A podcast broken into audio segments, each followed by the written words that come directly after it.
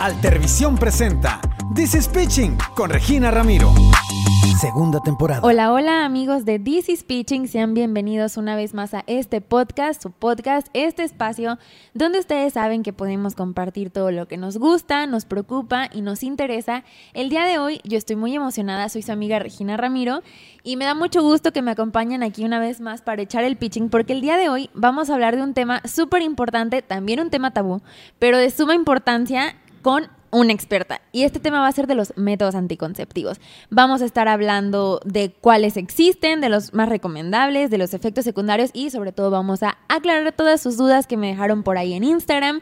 Y si a ustedes les interesa estar participando en las dinámicas de la semana, al pendiente de qué episodio sigue, participando en las dinámicas de preguntas, votando, pues los invito a que me sigan en mis redes sociales, donde me encuentran como Regina Ramiro de en Instagram y en Twitter y también como This is Pitching en nuestra cuenta de Instagram Instagram, así que por allá los espero para que formen parte de esta bonita comunidad que echa el pitching todos los miércoles. Pero ahora sí, sin más que agregar, les quiero presentar a una invitada súper especial que nos va a estar acompañando el día de hoy. Ella es la doctora Anaí Medina, ginecóloga. Bienvenida Anaí, ¿lista para echar el pitching? Hola, hola Regina, sí, ya estamos listas, em, podemos empezar. Muy listas. Bueno, estoy muy emocionada de que nos acompañes el día de hoy. Muchas gracias por aceptar la invitación, porque híjole, creo que este tema, tanto de ir con la ginecóloga como de los métodos anticonceptivos, son temas muy importantes, pero también que pues, sí nos da nuestra penita hablar con cualquier persona de esto. De hecho, sí, o sea, son temas muy importantes y realmente creo que es bueno que se esté haciendo este tipo de difusión porque en ocasiones me encuentro con pacientes que realmente no tienen ni idea de, qué está pasando con su vida. Y la verdad es que me emociona mucho. Cuerpo, ¿verdad? Sí, nada. Y la verdad es que me emociona mucho estar aquí. Muchas gracias por la invitación. Muy bien, pues ahora sí vamos a comenzar, pero me gustaría empezar con una pregunta que yo tengo la duda y que estoy segura de que muchas de las chicas que nos escuchan este, también se tienen esta pregunta muy frecuentemente. Tú, Anaí, como ginecóloga, ¿a qué edad recomiendas que sea nuestra primera cita? Realmente no hay una edad específica en la cual tengas que ir al ginecólogo. El ginecólogo no solo se encarga de las embarazadas o de las mujeres mayores, que realmente es lo que la mayoría de las personas piensan. o sea, una niña tan joven como que empiece su menstruación a los 10 años puede ya en ese momento tener su primera cita con el ginecólogo tan solo por el motivo de que en ocasiones no tienen realmente información sobre cómo funciona su cuerpo una vez que inicia la menstruación. Entonces, creo que es una cuestión personal, depende a veces también de qué tanta información tengas al respecto o cómo quieras adquirirla. Entonces, si una niña pequeñita, hablamos 12 años, que ya está empezando su menstruación, quiere acudir a una cita con el ginecólogo, puede hacerlo. Sería más que nada una cita como de orientación. Mm. Ya en el dado caso de que no sea ese el motivo de la consulta, una consulta que es muy importante, tiene que ser antes de iniciar vida sexual. Porque en ocasiones ya vamos al ginecólogo cuando ya iniciamos vida sexual y cuando nos empiezan a surgir todas las dudas sobre los métodos anticonceptivos. Oye, y por ejemplo, una duda que también me encontré mucho en redes sociales y que yo la tuve cuando era más pequeña, para ir por primera vez al ginecólogo, para ir al ginecólogo, ¿te tiene que acompañar tu mamá si eres menor de edad? No necesariamente. No necesariamente. Al menos Depende del motivo de la consulta. Sí, porque luego imagínate, bueno, o sea, muy chiquitos, pues como quiera, ¿verdad? Pero ya alguien más grande que acompañe a su mamá, pues sí como que te da la pena de preguntar cualquier cosa. Sí, o sea, realmente es una cuestión mucho entre la mamá y la paciente. O sea, a veces no sabemos cómo acudir a un ginecólogo. Entonces la persona en la que más confiamos es nuestra mamá, pero también es entendible que hay ciertos temas que no quieres tratar con un ginecólogo enfrente de tu mamá. Hablemos, por ejemplo, de los métodos de planificación familiar. Entonces, una mujer menor de edad que desea saber sobre métodos de planificación familiar, no es indispensable que, vaya su mamá con ella al ginecólogo. ¿Con métodos de planificación familiar te refieres a los anticonceptivos? Métodos anticonceptivos. Muy bien. El hablar de planificación familiar es como darle una connotación un poquito diferente, porque habla más sobre planeación ah. de de vida sexual y de cuántos hijos quieres tener y no tanto nada oh, más de usar un método así porque pues me han dicho que se tiene que usar un oh, método. Órale, muy bien porque pues yo la verdad no sabía eso y se me hace muy importante porque yo creo que todos nos vamos como que con lo más fácil o con lo que ya usó mi amiga o con lo primero que te encuentras, ¿no? Y yo creo que es muy importante igual todo lo que platicas desde la hablar con nuestra familia desde querer ir al ginecólogo o incluso tú por tu propia cuenta atreverte a ir porque pues lo platicábamos tú y al principio esto sigue siendo un tema tabú, pero no debería ser así porque al fin de cuentas es nuestra salud. Pero Anaí, yo tengo la duda de que si vas a iniciar apenas tu vida sexual y no tienes ni idea de otros métodos anticonceptivos, aunque te lo enseñan en la escuela, pero ya sabes que a veces la información, ah, sí, no, sí, no. ¿Qué método es el primer método que recomiendas usar en la primera vez? esto depende mucho de la paciente. O sea, el, la consulta, la primera consulta, cuando tú ya decides que vas a iniciar vida sexual, tienes que conocerte primero tú, conocer tu cuerpo, saber cómo son tus ciclos menstruales y saber qué es lo que quieres. El método que casi todos los chavos conocen y que te van a decir así, ah, pues los condones. Porque aparte de todo, si tú ves redes sociales, radio, televisión, de que hay publicidad de los preservativos. Realmente ninguno de los otros métodos anticonceptivos son como tal publicitados. Entonces, incluso aunque vaya a ser la primera vez que tú vas a tener relaciones, eh, puede ser un método anticonceptivo hormonal. Pueden ser pastillas. o ¿Ah, sea, para la primera relación. Órale. De hecho, el preservativo o los condones son tienen una eficacia buena para prevenir embarazos, pero en ese aspecto ha sido desplazado por los demás métodos anticonceptivos, porque la efectividad del condón depende de si se coloca en el momento adecuado antes de, la penetración, si se coloca bien, que el preservativo esté en buenas condiciones, que la fecha de caducidad, la calidad fecha de caducidad? tiene fecha de caducidad. O sea, suena como chiste, pero de repente, ah, es que traigo este en mi cartera hace tanto tiempo. No manches. Sí, no. ¿Y eso te puede afectar? Sí, claro, se puede, se puede romper. Se puede romper, híjole. Entonces, ya saben, estén alerta de la fecha de caducidad. Sí, chequen, chequen eso, sí es importante. Se lleva mucho tiempo en la cartera y foco rojo. Entonces, sí, o sea, realmente es platicar bien sobre qué es lo que quieres, porque aparte diferentes métodos van a tener diferentes efectos sobre tu cuerpo. Obviamente hay métodos que no se te recomiendan tanto si no has tenido relaciones o no has tenido hijos, porque la colocación es un poquito más invasiva. Por ejemplo, el dispositivo intrauterino, que quizá más adelante hablemos un poquito más a fondo de él. Entonces, si no has tenido hijos, si no has tenido relaciones antes, pues a lo mejor no va a ser el método inicial que te voy a recomendar. Oye, y dices, regresando a que decías que el que recomiendas tú principalmente son las pastillas. Hay muchas dudas con las pastillas. La verdad en Instagram me inundaron de dudas sobre las pastillas y la verdad yo también es una duda que tengo muy seguido. Es las primero que nada, las pastillas te las tiene que recomendar tu ginecóloga o tú vas a la farmacia y compras las primeras que no, te No, no, no. Lo ideal es que que tengas una evaluación primero.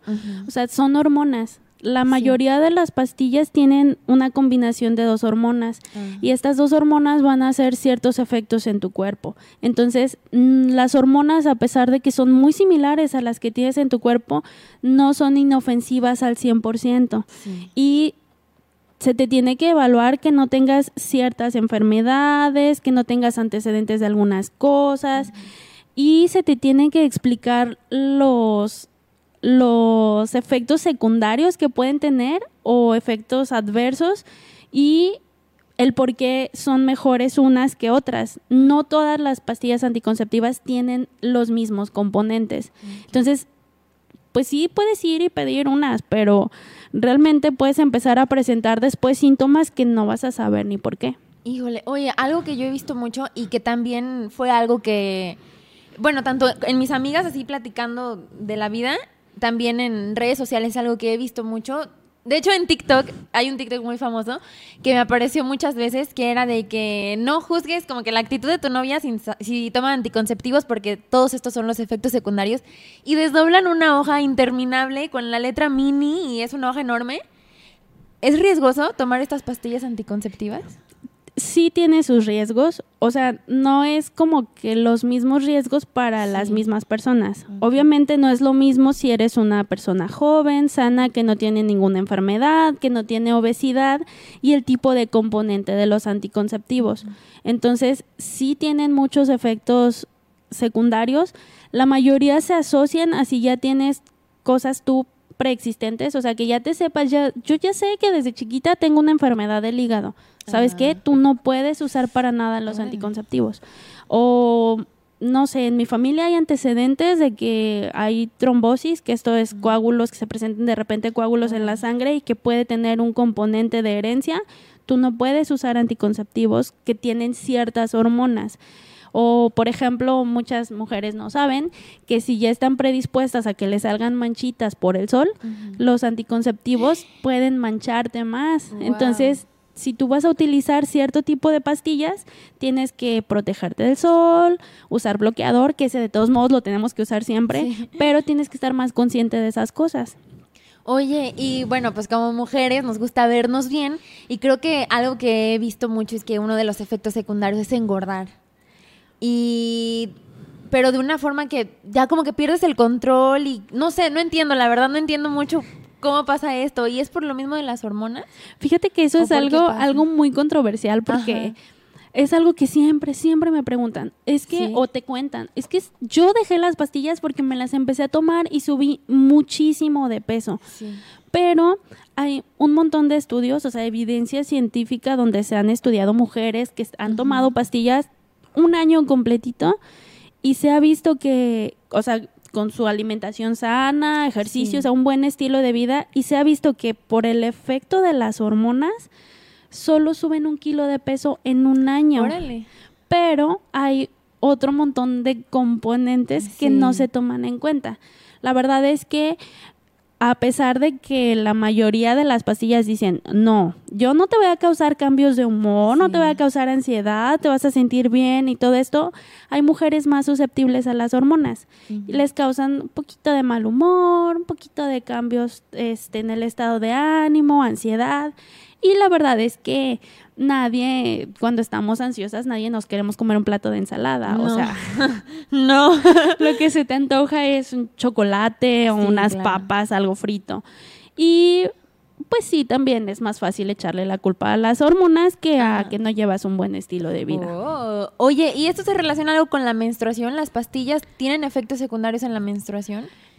Las pastillas anticonceptivas, el sangrado que tú tienes durante el uso de estas no es menstruación como tal. Órale. El, haz de cuenta que nosotros tenemos un ciclo hormonal que va a causar, por ejemplo, que crezca el endometrio. El endometrio es lo que se encuentra dentro de la matriz, donde se va a implantar el embarazo si es que se llega a presentar la fecundación. Entonces, este crece y se cae por efecto de las hormonas. Cuando se cae es cuando hay sangrado. Las pastillas evitan que haya ovulación. O sea, el, el ovario no libera los óvulos y pone al ovario a descansar porque las hormonas que tienen que producir se las estamos dando con las pastillas. Entonces, este tejido crece por efecto de las hormonas que te estás tomando, pero no es el mismo tejido o no tiene las mismas características que tu cuerpo eh, produce de manera normal. Órale, entonces qué, ay, Dios mío. Y retrasa, o sea, no entiendo, a ver, ¿te quita el periodo? O sea, es que yo he sabido de casos de mis amigas de que están tomando pastillas y no están menstruando. Es que depende del tipo de pastillas. Ah, Hay algunos tipos de pastillas que en lugar de causar que crezca y se caiga, crezca y se caiga, para simular, porque como hablamos desde el principio, hasta la menstruación es un tema tabú, no solo los métodos anticonceptivos. Entonces todavía hay personas que piensan que si no menstruan, literal me lo han dicho, es que se me, o sea, no se me sale el diablo cada vez que menstruo. sí, o sea, es increíble. Entonces, realmente es como que algo que les preocupa mucho. Sí. Y los métodos anticonceptivos, que dato curioso, las primeras pastillas anticonceptivas fueron creadas por un químico mexicano. Entonces, este, se hicieron para tratar de simular los ciclos menstruales normales, Órale. para evitar meterse con todas estas cosas psicológicas y culturales que Sí. traemos tan arraigadas. Wow. Oye, sí es todo un show las pastillas anticonceptivas, pero Realmente también sí. a veces se confunden mucho con las pastillas del día siguiente, que son otro caso, ¿no? Sí, claro, es algo diferente. Diferente. ¿Cómo funcionan estas pastillas del día siguiente? Porque a lo que yo sé o lo que yo he escuchado que no he sido mucho, yo la verdad nunca me he tomado una, pero pues mis amigas sí. Y me dicen así como, o bueno, hay luego discusiones de, ¿cómo que ya te tomaste dos en, más de dos en un año? No, no se puede. ¿Cómo funcionan estas pastillas? Mira, vamos a hablar un poquito de las de los anticonceptivos normales, las pastillas normales y ya para después poderles explicar un poquito mejor las del día siguiente. Las las pastillas anticonceptivas, las que usas de manera normal, Sí. tratan de simular los ciclos. Entonces son 21 pastillas o 28 pastillas para tratar de simular los ciclos de 28 días. Entonces, esas se las tomas todos los días, una, una, una, todos los días, y eso va a hacer que en el momento de que tú las suspendas, se presente la menstruación y se simulan los ciclos de 28 días. Entonces, la dosis de hormonas que tiene es pequeña, ¿sale? La pastilla del día siguiente es un anticonceptivo de emergencia. Oye, y una pregunta.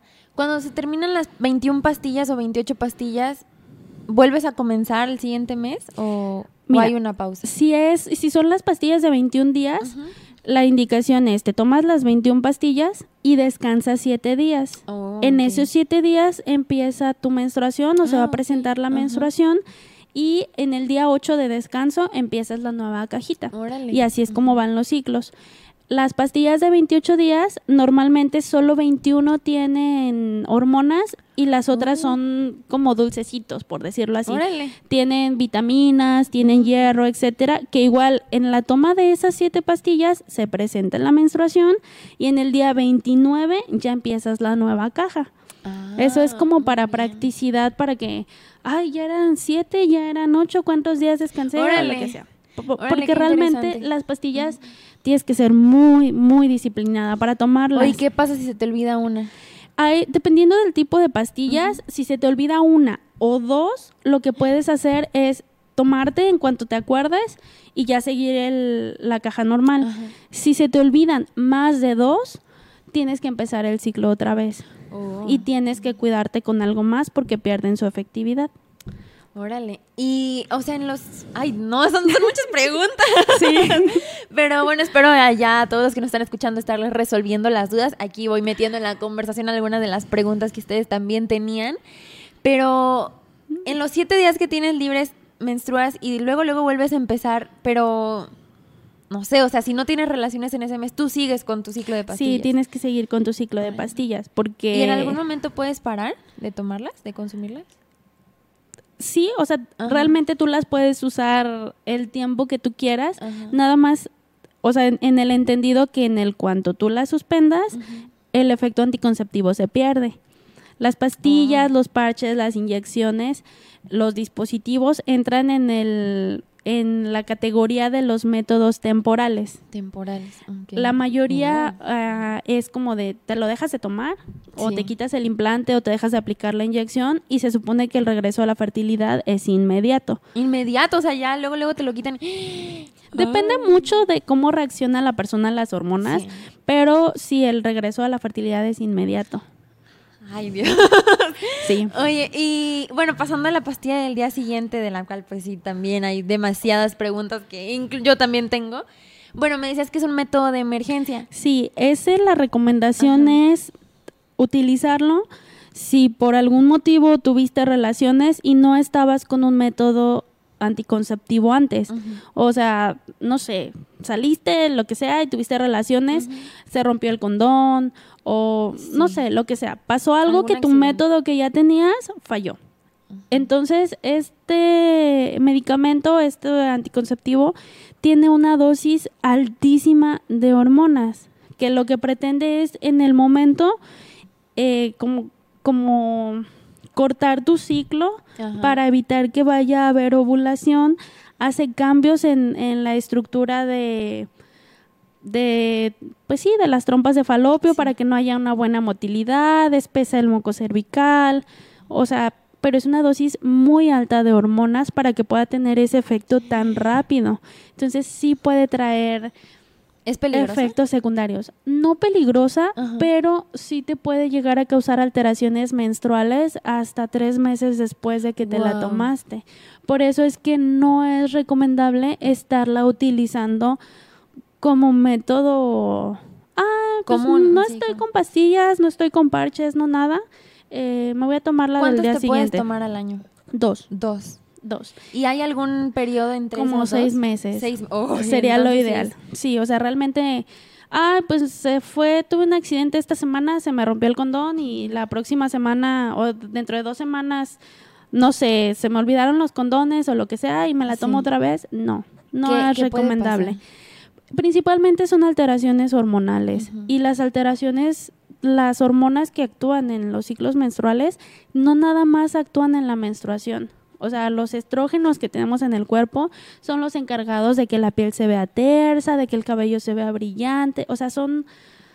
Te, puede trastornar mucho las hormonas y te puede causar algunos problemas con otras hormonas. O sea, realmente no es bueno. Puedes durar con trastornos menstruales hasta un año. Wow. Oye, y la pregunta del millón, ¿qué tan eficaz es esta pastilla del día siguiente? Es muy eficaz. Sí, es muy eficaz. Sí, es muy eficaz. No es el único anticonceptivo de emergencia. Eh, se recomienda, eh, bueno, si tú lo utilizas de la manera correcta, sí tiene hasta un 98% de efectividad. La, la, manera correcta es tomarte, son dos, dos pastillas, vienen en la cajita dos pastillas y la primera es tomártela en las primeras 72 horas después de que ocurrió la relación sexual y la otra 12 horas después. 12 horas después. Wow, porque oye, esta información realmente que sí falta, porque yo la verdad mis amigas y yo siempre platicamos así como, no, pues tal persona se tomó la pastilla y no le funcionó y ahora va a ser mamá y entonces es como que no sé, como que te llegan a hacer creer que no es eficaz, pero pues tiene cierto uso. Sí, o sea, tiene sus, sus limitaciones. Ningún método de anticonceptivo, ninguno es 100% efectivo. O sea, siempre nos dicen, el único método que les pueden decir a sus pacientes que es 100% efectivo es la abstinencia. Entonces, realmente... Ay, no se va. y yo sé, ese no es un método. Pero sí, este sí puede llegar a haber fallas. También depende del momento del ciclo en el que ocurrió la relación sexual. O sea, si tú acabas de ovular y tuviste relaciones, la fecundación no se va a tardar de las 12 horas o las 24 horas que te vas a tardar en ir a comprar la pastilla. Entonces, o sea, todo eso cuenta. Sean pues. conscientes. Sean conscientes. mejor vayan antes por su método. Oye, y otro método que acabas de mencionar también es el implante. ¿Este cómo funciona? ¿En dónde se coloca? ¿En dónde te lo ponen? ¿Es fácil conseguirlo? Sí, la mayoría, es, esto es, creo que es algo bueno que todos lo sepan. La mayoría de los métodos anticonceptivos se ofertan de manera gratuita en cualquier centro hospitalario. si tú vas al centro de salud, aunque no tengas ningún tipo de seguridad social, ni IMSS, ni ISTE, ni nada de eso, este, por ley, o sea, tú puedes tener acceso a cualquier método de planificación familiar que tú quieras. Incluso el DIU. Incluso, el DIU. El DIU late de cobre, el DIU Mirena, el implante, el que quieras. De hecho hay un... Es, no recuerdo exactamente dónde, creo que es en la Ciudad de México, hay un programa, es como una camionetita donde te dan este orientación, se llama Ruta 69. Y ahí tienen todos los métodos de planificación familiar, todos. Puedes ir ahí a tu consejería y te aplican el método que tú quieras. Oye, regresando, oye, está súper padre estos programas, incluso la verdad estaría de lujo que lo implementaran en todos lados. Pero regresando al tema del implante, yo sí conozco varias, varias de mis amigas y me han comentado que se han puesto el implante, pero no sé, o sea, como, obviamente, a mí me daría miedo, pero ¿cuáles son sus efectos secundarios? Bueno, para empezar, ¿cómo se coloca? Ok, el implante es una varilla de silicón, o sea, es así muy blandita que mide aproximadamente 4 centímetros. Existen dos tipos de implantes.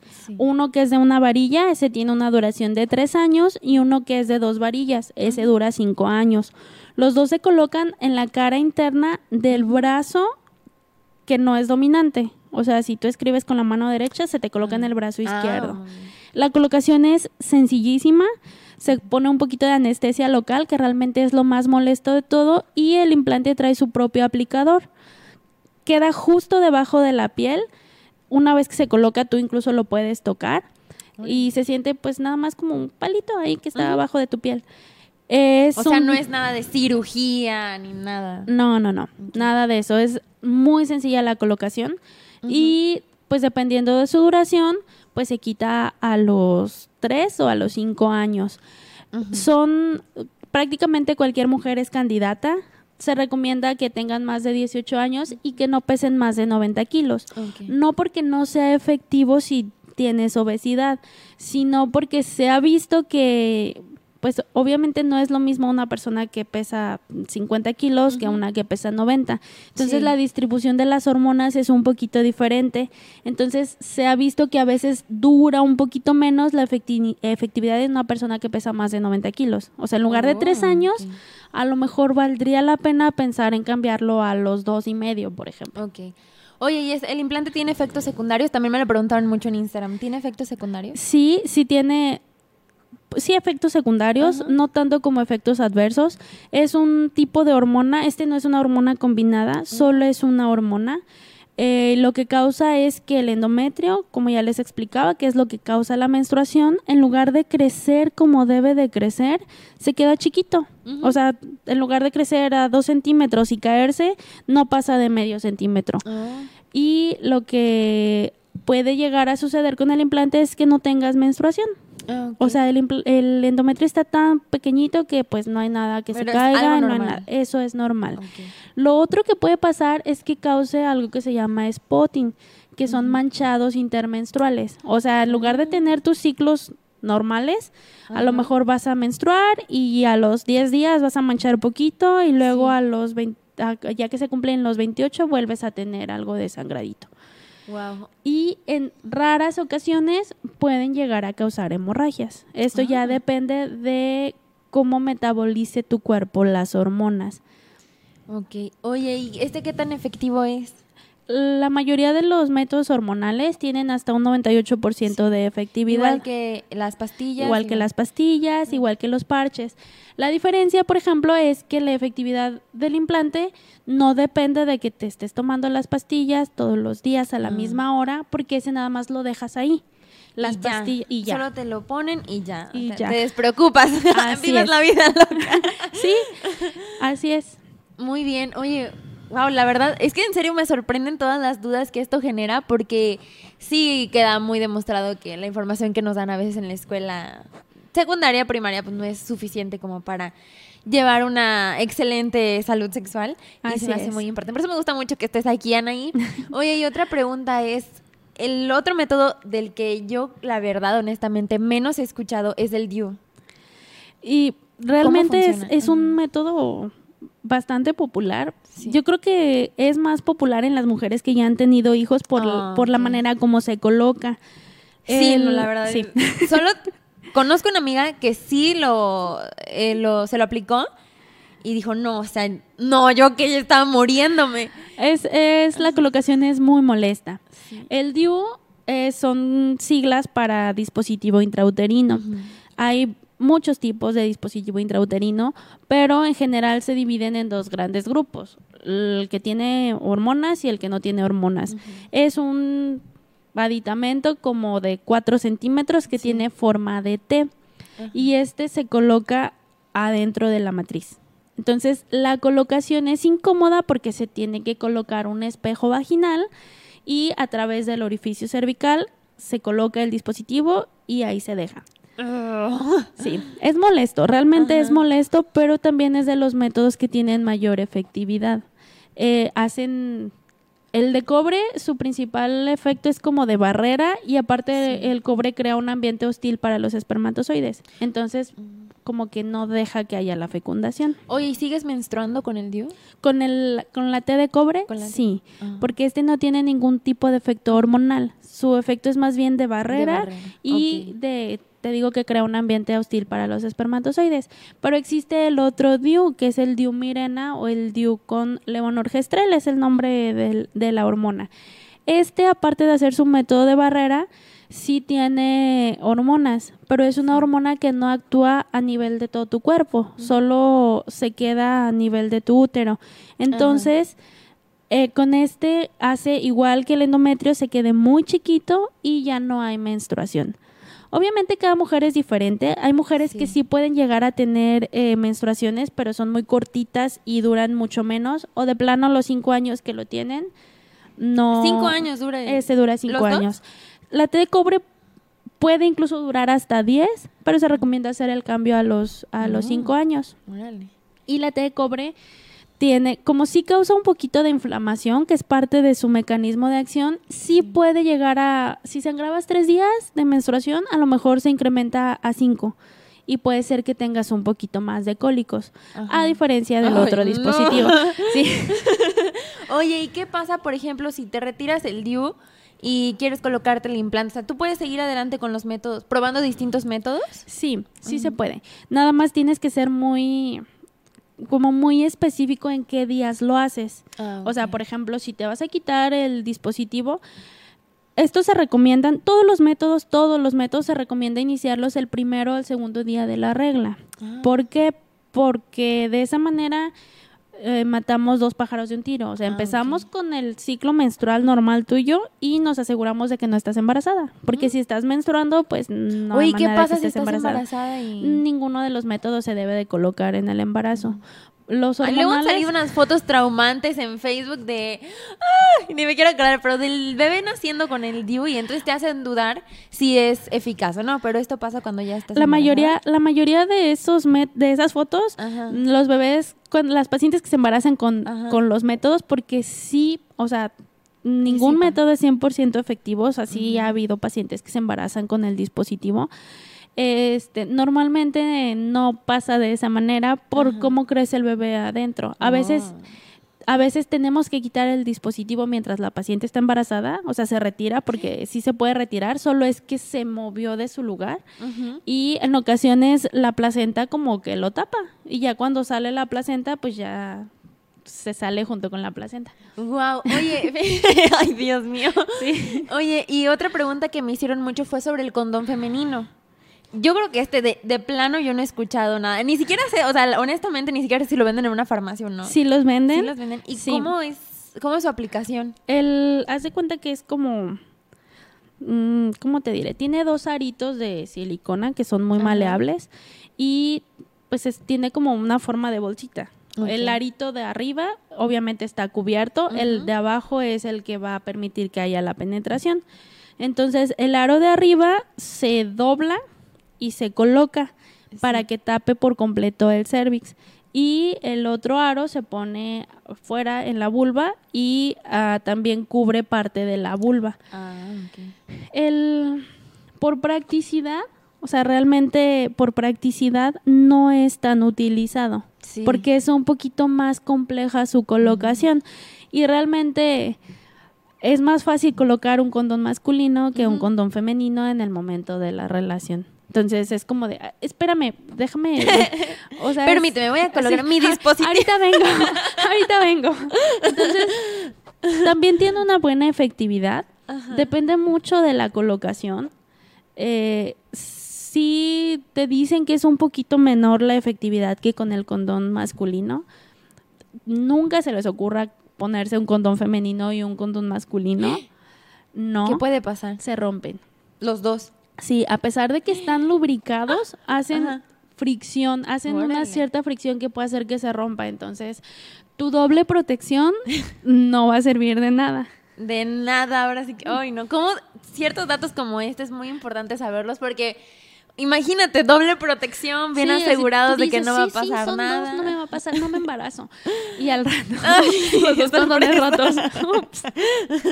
Hoy, bueno, para ir cerrando esto, ¿cuál es el método que tú más recomiendas en adolescentes? En adolescentes yo les recomiendo, eh, depende si han iniciado vida sexual o no, si no han iniciado vida sexual, yo les recomiendo las pastillas o los parches. Las pastillas anticonceptivas. Órale. Y bueno, pues de acuerdo a todos los efectos que ya platicamos que conlleva, es muy importante, eh, de acuerdo a cualquier método que estés usando, ir visitar a la ginecóloga. Sí, la verdad es que es muy fácil a veces nada más ir a la farmacia y decir, deme unas anticonceptivas o las más comunes que la gente o, las que me dijo la amiga o las que me dijo la vecina, es que fíjate, me funcionaron muy bien, pero tenemos que recordar que cada quien somos diferente, entonces realmente yo no puedo pretender que lo que a mi amiga le funcionó muy bien me vaya a funcionar igual a mí. Entonces, las pastillas, por ejemplo, pueden llegar a causarte náuseas, puede llegar a causarte mareos y esto tiene que ver o sea, incluso vómitos. Entonces, si te tomas te estás tomando las pastillas y te la tomas y vomitas, pues pues no, sirve, o sea, la vomitaste. Entonces, hay distintos componentes, no me cayeron, ah, mira, existen estas otras, vamos a, probarlo y si ya no eres candidata a las pastillas, ya entonces se busca otro método que sea el adecuado para ti. Muy bien, híjole, está súper interesante, pero como te he platicado durante todo el programa, porque la verdad sí me pusieron bastantes preguntas, vamos a pasar a responder algunas de las preguntitas que pues ya no nos, en nuestra conversación no fluyan también, pero vamos a dedicarles ahorita su espacio, porque fíjate que me llamó mucho la atención que un chico, en su mayoría las preguntas fueron de las mujeres, porque creo que somos las responsables de cuidarnos y encargarnos, pero ellas cargan con una gran responsabilidad también. Y un chico me preguntaba si la vasectomía es reversible y si se puede aplicar a cualquier edad. Primero explícanos qué es la vasectomía. Ok, tenemos métodos anticonceptivos temporales y tenemos métodos anticonceptivos definitivos. Los temporales son de los que ya hablamos. ¿Estos qué quiere decir? Tú los dejas de utilizar y vuelve la fertilidad y ya te puedes embarazar. Los no reversibles eh, incluyen realmente solo dos, la oclusión tubaria bilateral o salpingoclasia, que es la que se realiza en las mujeres, y la vasectomía, que es la que se realiza en los hombres. La vasectomía es, hay unos conductos que van de los testículos a las vesículas seminales, donde se producen los espermatozoides para que salgan a través de la eyaculación. Estos conductos, pues son los que lo transportan. Eh, se localizan en el escroto, son dos, uno por cada testículo, y pues el procedimiento es muy sencillo, realmente, así como dicen, vasectomía sin bisturí, o sea, realmente es cierto, no se utiliza el bisturí. Eh, se hace un pequeño orificio por el cual se buscan estos conductitos, son como dos popotitos así muy delgaditos. Eh, lo que se hace es cortarlos y se ligan. el objetivo es pues obviamente que se pierda la continuidad. Si ya no pasan los espermas, pues ya no va a haber espermas en, en el semen y ya no va a haber riesgo de embarazo.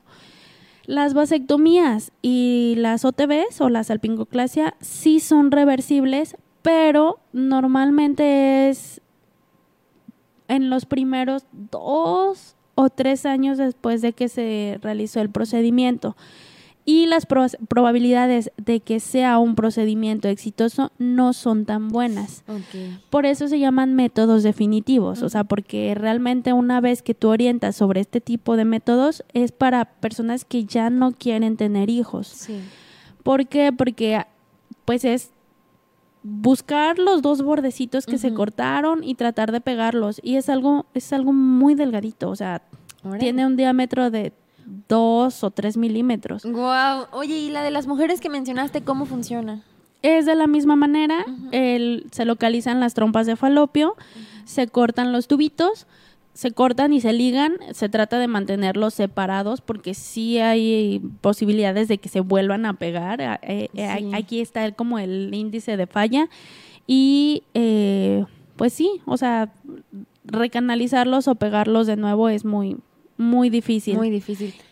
Oye, otra pregunta que me hicieron aquí en Instagram. Les recuerdo que si quieren participar en todas las dinámicas que hicimos de preguntas o participar en el podcast, vayan a arroba Pitching o arroba Regina Ramiro de y ahí otra chica me dejó una pregunta que dice, soy menor de edad y, y quiero saber de un método anticonceptivo ideal considerando que mis padres no están de acuerdo o no quiero que sepan que ya inicié mi vida sexual.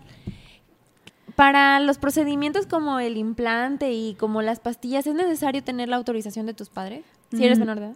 No. No. No. Hay. Ah, legalmente, un, se supone que cuando eres menor de edad, todavía tu, tus padres tienen como la autoridad para decidir sobre ti. Pero en cuanto a lo que es la salud reproductiva, se han hecho muchas, muchas eh, cambios o se ha querido tratar de propiciar que los adolescentes se cuiden. O sea, México tenemos un índice de embarazo adolescente altísimo. Entonces, hay un consentimiento en el cual ahí dice, o sea, que tú, tú puedes ofrecerle y orientar a un, a un mm, paciente menor de edad sobre métodos de planificación familiar, de métodos anticonceptivos, que se los puedes ofrecer. Obviamente lo ideal es pues que contaras con el apoyo de tus padres. Pero en circunstancias especiales sí se pueden ofertar los métodos, eh, aún sin la autorización de ellos. Muy bien, pues la verdad han sido unas preguntas y respuestas excelentes. Creo que respondimos todas las dudas que había y la verdad yo también resolví muchas de mis dudas. Muchas gracias Anaí por aceptar venir a echar el pitching. La verdad, si nos abriste la puerta al mundo que, como platicábamos, sigue siendo un tabú, tanto platicarlo con tus papás y con tus amigos, que pues no es tan recomendable por todo esto de que no a todos nos funciona lo mismo, pero algo que quieras agregar, por favor, danos tus redes sociales o tu número de teléfono para que te contacten y que comiencen esta vida yendo a la ginecóloga. Bueno, pues primero que nada, muchas gracias por la invitación. La verdad es que me encantó estar aquí. Eh, yo creo que es más que nada importante que, que sepamos que la edad que tengamos debemos tener una salud sexual y reproductiva buena. Y a veces los únicos que, que pensamos que pueden orientarnos eh, son nuestros familiares porque no tenemos tanto este panorama de, Ay, voy a ir con la ginecóloga o voy a ir con el urólogo en el caso de los hombres que también te pueden orientar al respecto. Y pues para lo que se les ofrezca, eh, me encuentro dando consulta en la unidad médica de la Huasteca, que se encuentra a espaldas del Transitorio de San José, atrás del Motolínea. y este, mis redes sociales, que realmente no estoy tan activa eso de trabajar, pero ahí me pueden encontrar, doctora Anaí Medina, en Instagram y en Facebook. Ah, muy bien. Y eh, pues las citas ahí ahí en la unidad médica. Bueno, muchísimas gracias por venir, Anaí. La verdad que sí, me la pasé muy bien y resolvimos muchísimas dudas. Y bueno, gracias a todos los que nos escucharon y echaron el pitching una semana más, un miércoles más. Espero que les haya gustado mucho. Ya saben, cualquier duda, contacten a la doctora Anaí, que es súper buena onda. La verdad me cayó muy bien. Ahí en sus redes sociales. Y bueno, a mí si me quieren seguir, yo estoy en mis redes sociales como Regina Ramiro D y como This is Pitching también en Instagram y en Twitter. Así que por allá nos vemos. Y muchísimas Nos vemos la próxima semana para echar el pitching una vez más. Bye.